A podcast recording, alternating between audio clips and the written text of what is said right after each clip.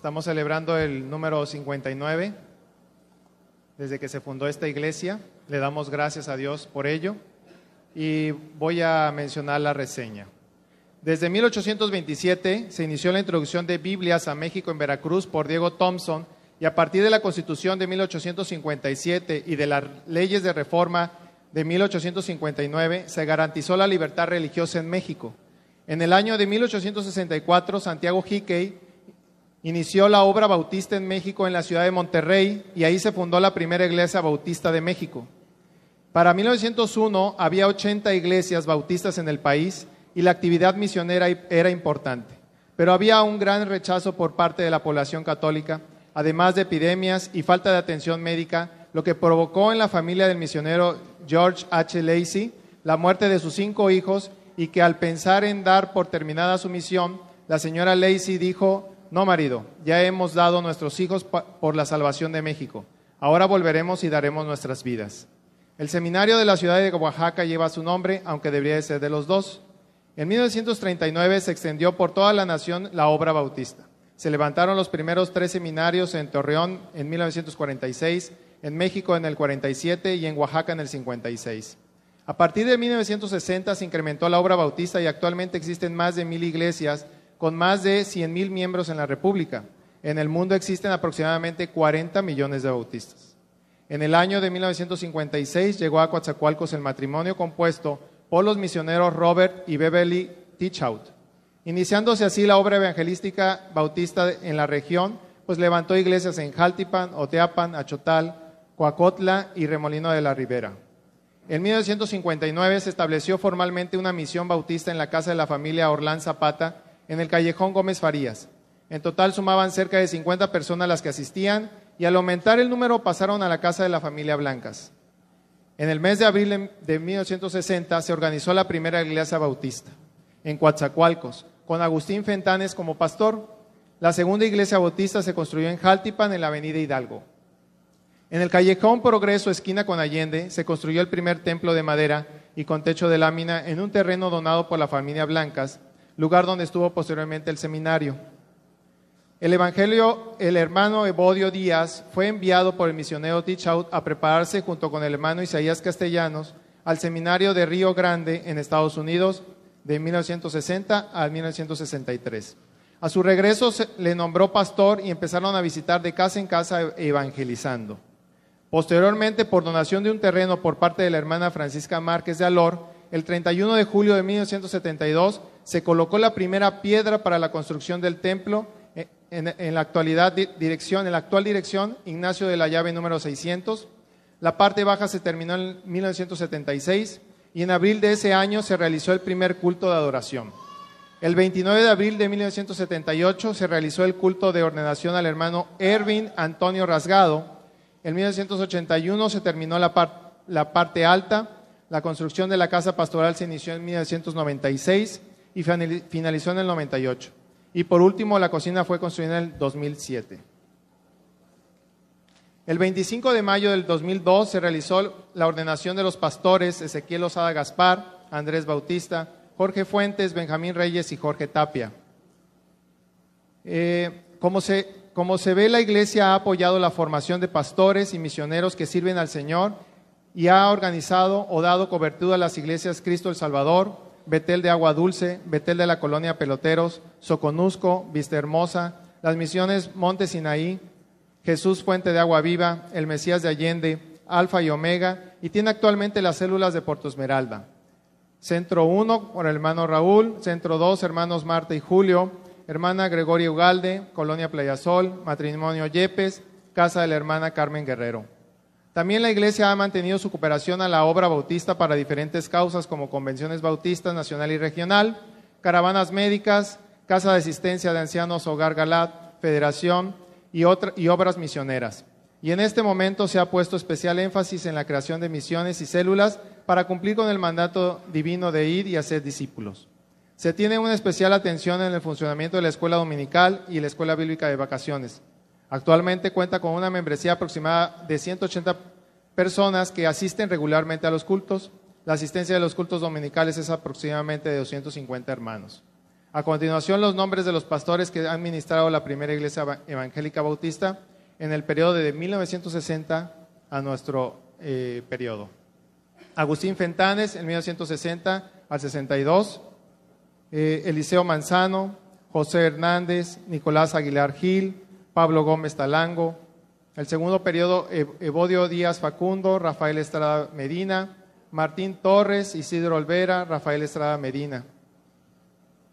Eh, de 1977 al 1987, Ervin Antonio Rasgado, el hermano Mauselio Cabañas Hernández del 88 al 92, el hermano Víctor Castillo Zúñiga del 94 al 97, Juan Manuel Valenzuela del 98 al 2000, Ezequiel Osada Gaspar del 2000 al 2007 y del 2009 al 2010, y nuestro actual pastor Luis Marcelo García Ramírez del 2013 al 2019.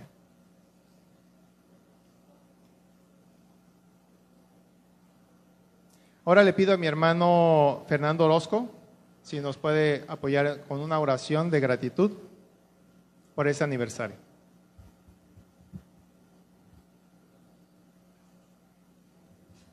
Buenos días, hermanos.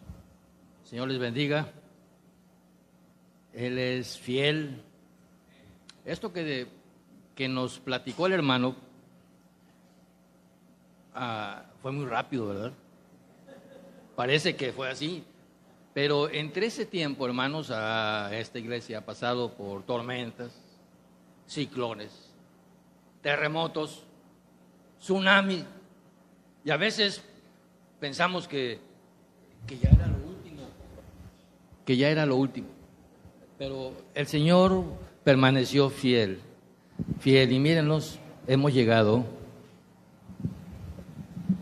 hemos llegado hasta este aniversario 59. Qué preciosidad. Y con invitados de lujo, miren, el coro del Mesías, que nos ha acompañado también en algunos momentos, nos han bendecido este, proporcionándonos a su predicador.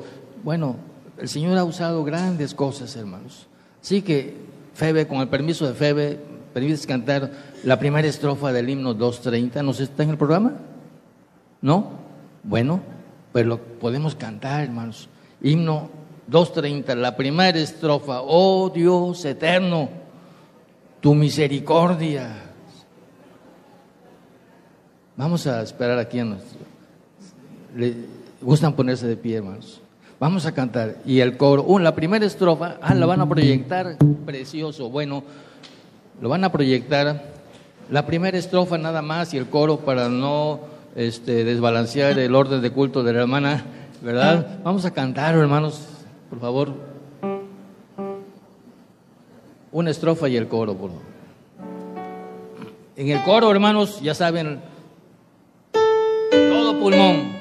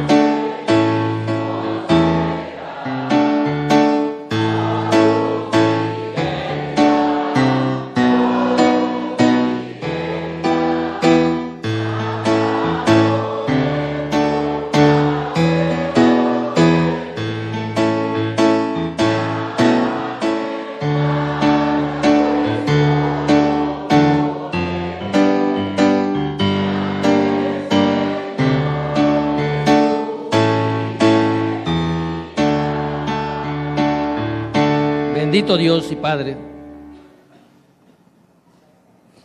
qué precioso. Mira tu congregación, a tu iglesia, de pie, porque tú has estado aquí. Si no, Señor, ¿quién que hubiera sido de nosotros? Pero nos ha cubierto tu fidelidad. hemos marchado porque tú has estado con nosotros Muchas gracias. A ti la honra, a ti la gloria, porque tú eres el Rey, Señor. Muchas gracias. Te adoramos en el precioso nombre de Jesucristo, tu Hijo amado, nuestro Salvador. Amén.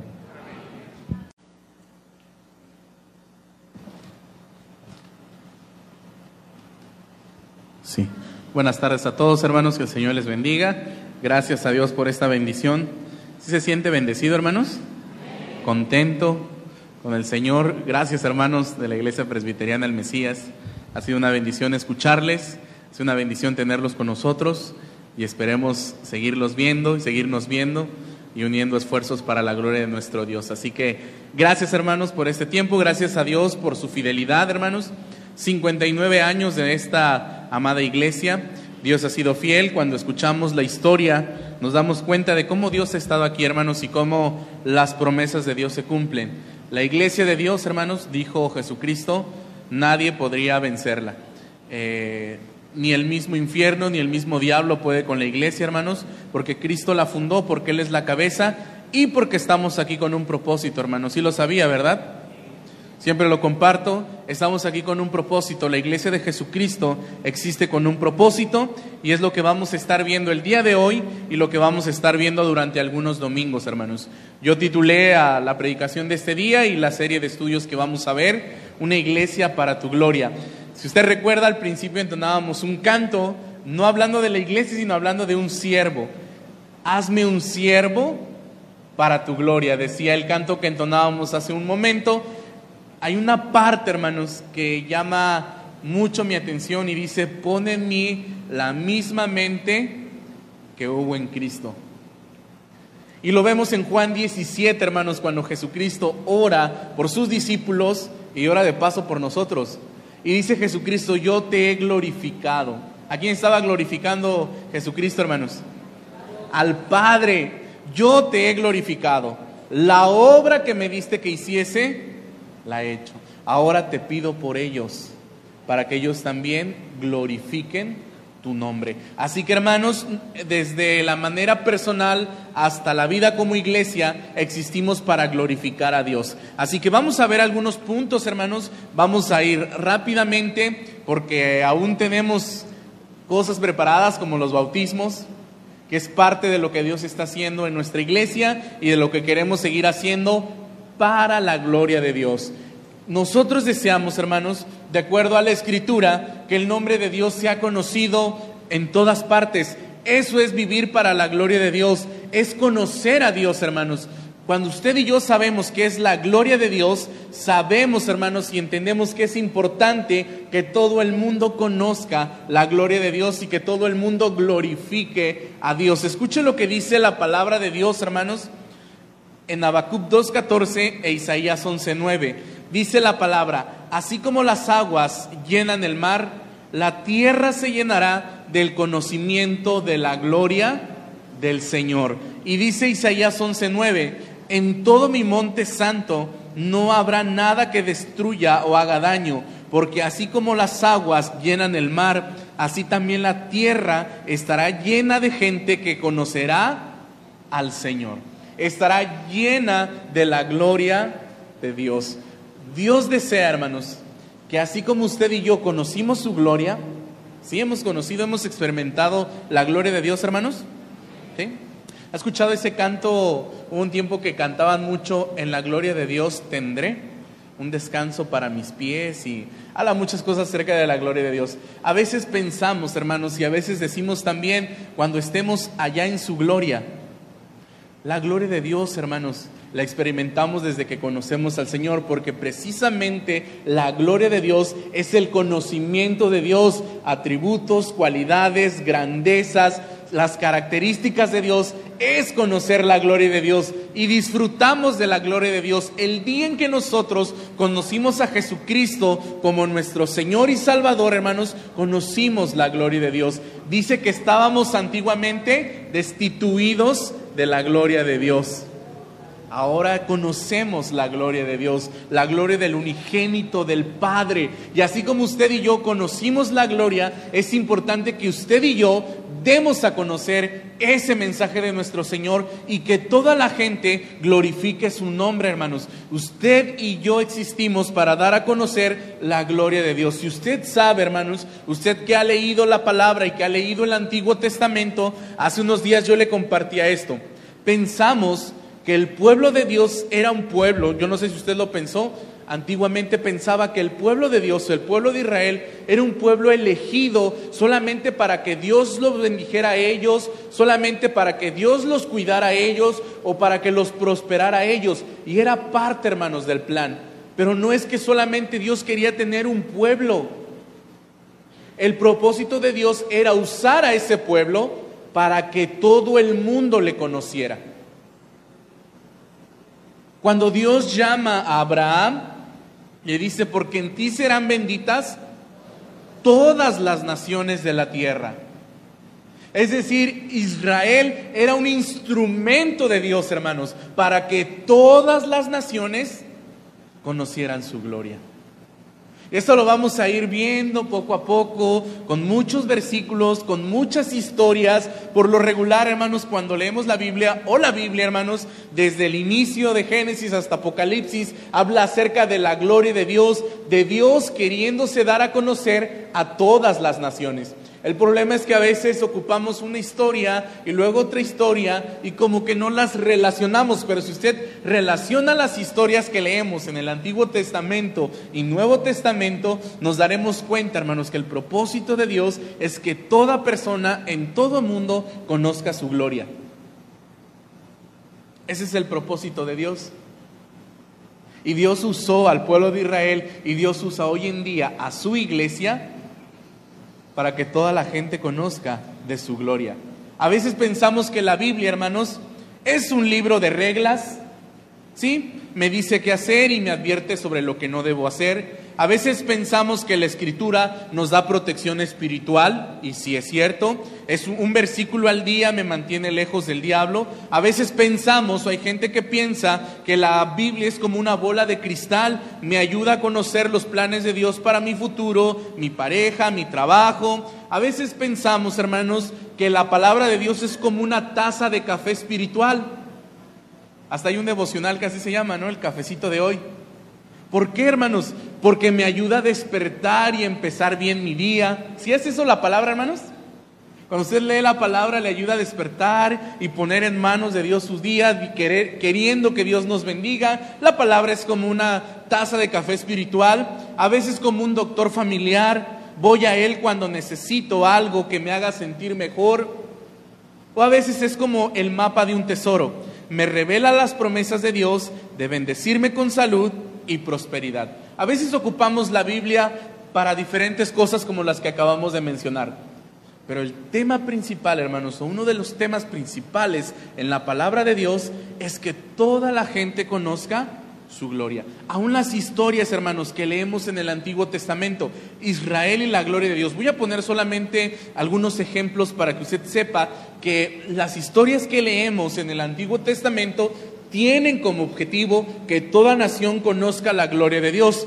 Génesis que ya compartíamos, 12, 1 al 3. Pero Jehová había dicho a Abraham, vete de tu tierra y de tu parentela y de la casa de tu padre a la tierra que te mostraré, y haré de ti una nación grande, y te bendeciré y engrandeceré tu nombre, y serás bendición. Bendeciré a los que te bendijeren, y a los que maldijeren maldeciré, y serán benditas en ti todas las familias de la tierra. En ti serán benditas todas las familias de la tierra. No solamente las familias de Israel, todas las familias de la tierra. Escuche primera de Samuel 17:46, la historia de David y Goliat. ¿Quién no ha leído esa historia, hermanos? ¿Y cuántas enseñanzas nos han dado? Pero alguna vez había meditado en lo que dice este versículo, que dice así, Jehová te entregará hoy en mi mano y yo te venceré y te cortaré la cabeza y daré hoy los cuerpos de los filisteos a las aves del cielo y a las bestias de la tierra. Y toda la tierra sabrá que hay Dios en Israel. Toda la tierra sabrá que hay Dios en Israel. Escucha también este texto cuando eh, Salomón dedica el templo. Dice la palabra del Señor, asimismo el extranjero que no es de tu pueblo Israel, que viniere de lejanas tierras a causa de tu nombre, pues oirán de tu nombre, de tu mano fuerte y de tu brazo extendido, y vendrán y adorarán a esta casa. ¿Quién iba a adorar, hermanos, en el templo? ¿Quién iba a conocer a Dios en el templo? ¿Solamente el pueblo? No, dice la palabra, aún el extranjero, la gente que no es de tu pueblo, sabrá que hay Dios en Israel. Así que hay muchos versículos que vamos a ver después, hermanos, que nos muestran que el propósito de Dios es ser conocido, que su gloria sea conocida en todo el mundo. Pero hoy en día, hermanos, les decía que el trabajo es nuestro, de la iglesia del Señor. ¿Por qué? Porque dice la palabra del Señor que ahora la iglesia del Señor es su pueblo. ¿Se ha leído, hermanos? Dice que antes no éramos pueblo, antes estábamos alejados de Dios, sin esperanza en el mundo, pero dice la palabra que Él nos hizo parte de su pueblo. Y ahora es nuestro trabajo que toda la gente del mundo, hermanos, conozca su gloria. Dice la palabra, algunos versículos, Jesús les dijo, id por todo el mundo y predicad el Evangelio a toda criatura. Id por todo el mundo. Dice la palabra en Lucas 24, 45 al 47. Entonces les abrió el entendimiento. Usted recuerda, esta es la historia del camino a Emaús. ¿Se acuerda que iban dos discípulos? Jesús se les aparece, no sabían quién era, les empieza a hablar desde Génesis hasta los profetas y de repente dice la palabra que abren el entendimiento para que comprendiesen las escrituras y les dijo, así está escrito y así fue necesario que el Cristo padeciese y resucitase de los muertos al tercer día, y que se predicase en su nombre el arrepentimiento y el perdón de pecados en todas las naciones, comenzando desde Jerusalén. ¿En dónde iba a ser predicado, hermanos? En todas las naciones.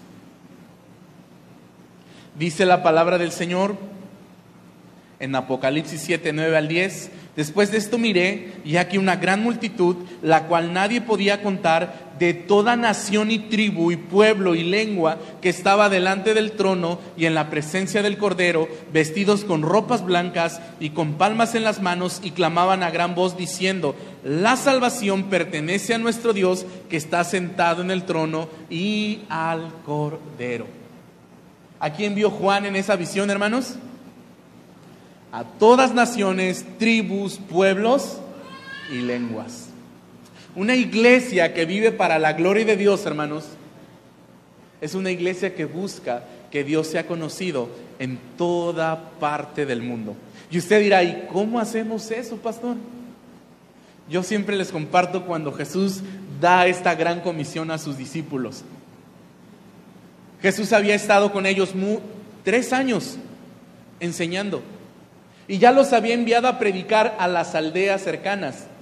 Nunca les había mencionado, hermanos, hasta qué punto irían. Cuando en Mateo 28 les dice, id por todo el mundo, oíd a todas las naciones. Imagínense la magnitud. Si usted está entendiendo lo que estamos diciendo aquí, la magnitud de la tarea. ¿Dónde debemos predicar el Evangelio, hermanos? En toda nación. ¿Dónde tenían que ir los apóstoles a predicar el Evangelio? A toda nación. Yo le decía, me, pongo en el lugar de ellos cuando Jesús les dice, vayan y hagan discípulos a todas las naciones. Me imagino a los discípulos, ¿y cómo le vamos a hacer? ¿Cómo vamos a ir a todas las naciones? No tenemos recurso. Hoy en día hay avión, hay maneras de moverse. En aquel tiempo, hermanos, sí había maneras, pero no tan eficientes como las tenemos hoy. Y los discípulos, hermanos, quizás se pudieron preguntar, ¿cómo le vamos a hacer? No hay recurso, no hay transporte, no hay organización. ¿Cómo le vamos a hacer? ¿Sabe qué hicieron? La respuesta es muy sencilla. ¿Sabe qué hicieron, hermanos?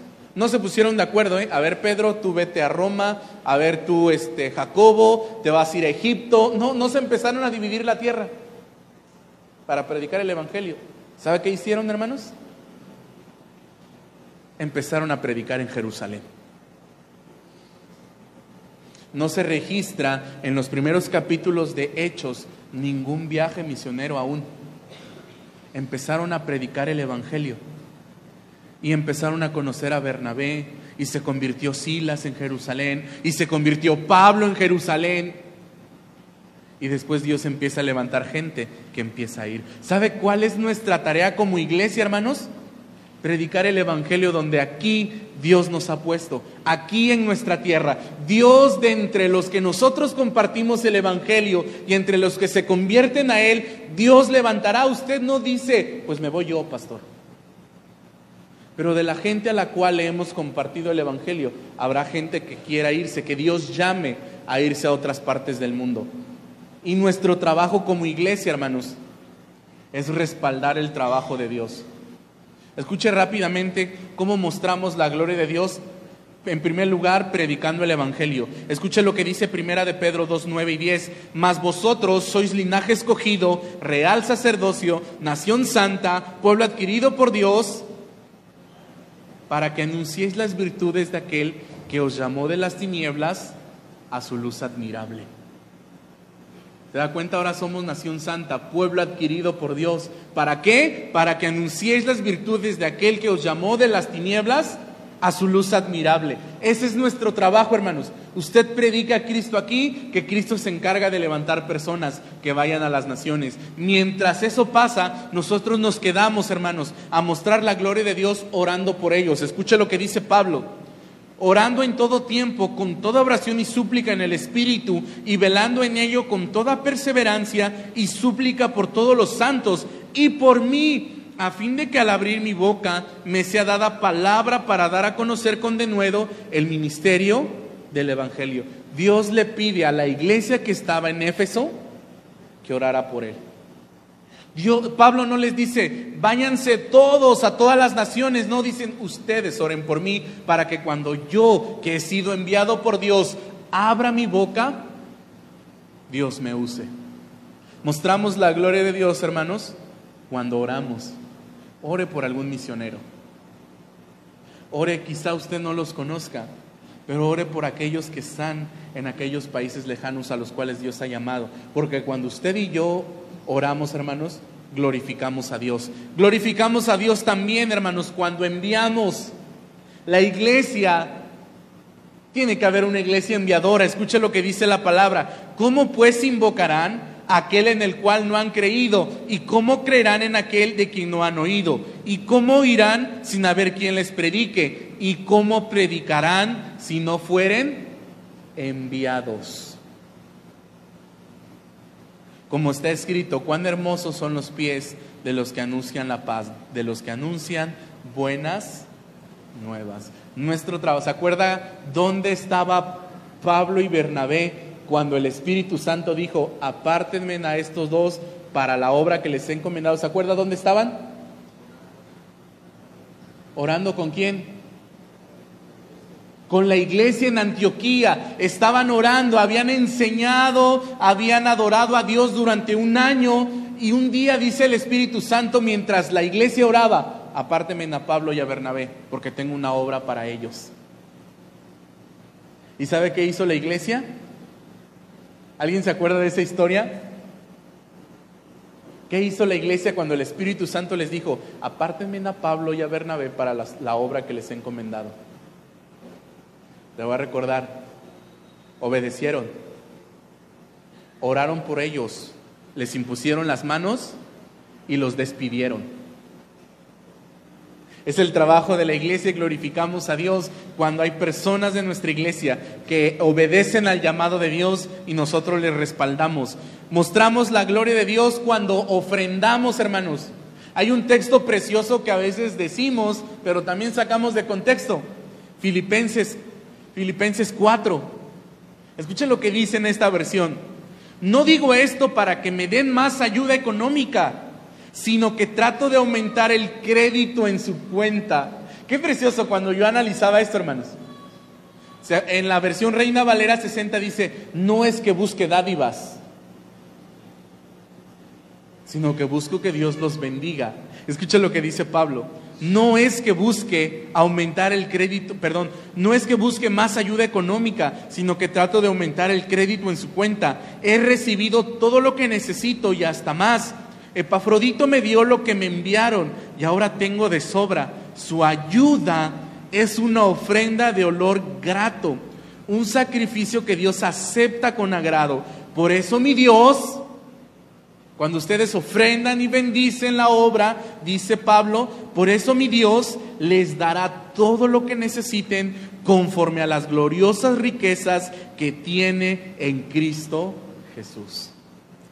Cuando usted y yo bendecimos, hermanos, a la gente que está predicando el Evangelio como lo hace Pablo, el Señor nos bendice conforme a sus riquezas en gloria. Así que glorificamos a Dios y esto lo vamos a ir viendo poco a poco, hermanos, cuando ofrendamos, cuando bendecimos. Y mostramos la gloria de Dios también cuando movilizamos, hermanos. Es decir, cuando motivamos a otros con el gozo que tenemos de bendecir la obra y que Dios sea glorificado. Escuche lo que dice la palabra, un texto que leímos. Entonces les abrió el entendimiento para que pudiesen comprender las escrituras y les explicó. Jesús estaba explicando, hermanos esta escritura está escrito que el Cristo padeciera y resucitara al tercer día, y también que en su nombre, comenzando en Jerusalén, se predicase todas las naciones el perdón de pecados para, que, para aquel que se arrepiente.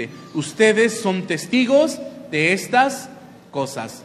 Los discípulos de Jesús habían sido enviados por Jesús para predicar el Evangelio. Jesús fue un movilizador movilizó a las personas, motivó, compartió la visión para que otros fueran. Son maneras, hermanos, de glorificar a nuestro Dios. Yo anhelo y deseo que nuestra iglesia y que cada iglesia de esta ciudad seamos iglesias que glorifiquemos a Dios, predicando el Evangelio en nuestra ciudad, en nuestro país y en todo el mundo, hermanos. Las situaciones que vivimos son maneras en que Dios nos dice, predica el Evangelio. Mientras la oscuridad crece, la luz tiene que alumbrar. Y la iglesia, hermanos, está para alumbrar la vida de nuestras ciudades, la vida de nuestras comunidades. Esa es una iglesia que glorifica a Dios. Y anhelo que cada iglesia de nuestra ciudad glorifiquemos a Dios y Dios sea conocido tanto en nuestra ciudad como en cada parte del mundo. Vamos a orar. Padre Celestial, yo le doy gracias por esta amada iglesia y le doy gracias por cada iglesia de esta ciudad, Señor. Creemos firmemente que hemos conocido su gloria, la gloria del unigénito del Padre, aquel que nos salva. Dice su palabra que antes estábamos destituidos de su gloria, no había conocimiento de Dios, pero dice su palabra que ahora tenemos la vida eterna y la vida eterna es conocer al Padre y a su Hijo a quien ha enviado. Conocemos su gloria, experimentamos su gloria, su poder, sus cualidades, sus atributos en nuestra vida. Ese Dios bueno, poderoso, amoroso, justo, santo, omnipresente, omnipotente, lo conocemos en cada momento de nuestra vida, conocemos la gloria de Dios, pero lo importante también, Padre, es que la gente conozca su gloria. Y empezando desde nuestra ciudad, empezando con nuestros amigos, vecinos, anhelamos, Padre Santo, que esta iglesia glorifique su nombre en esta ciudad que tanta falta o tanta necesidad tiene de conocerle, Padre. Mi Dios, a esta altura de 59 años y aún los que faltan, Señor. Anhelamos ser una iglesia que glorifica su precioso nombre. Permita que cada hermano, cada hermana de esta iglesia y de esta ciudad tengamos siempre presente esto, Señor. Existimos para glorificar. Le doy las gracias por su bondad. Usted ha sido fiel con nuestra iglesia. Queremos nosotros ser fieles también a usted dando a conocer su preciosa gloria. Reciba la honra y la gloria, Padre, en esta tarde, por su fidelidad y amor en Cristo Jesús. Amén, Señor.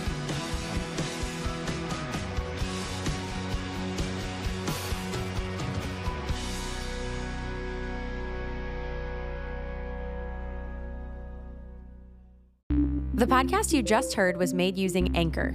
Ever thought about making your own podcast? Anchor makes it really easy for anyone to get started. It's a one stop shop for recording, hosting, and distributing podcasts. Best of all, it's 100% free. Sign up now at anchor.fm slash new. That's anchor.fm slash new to get started.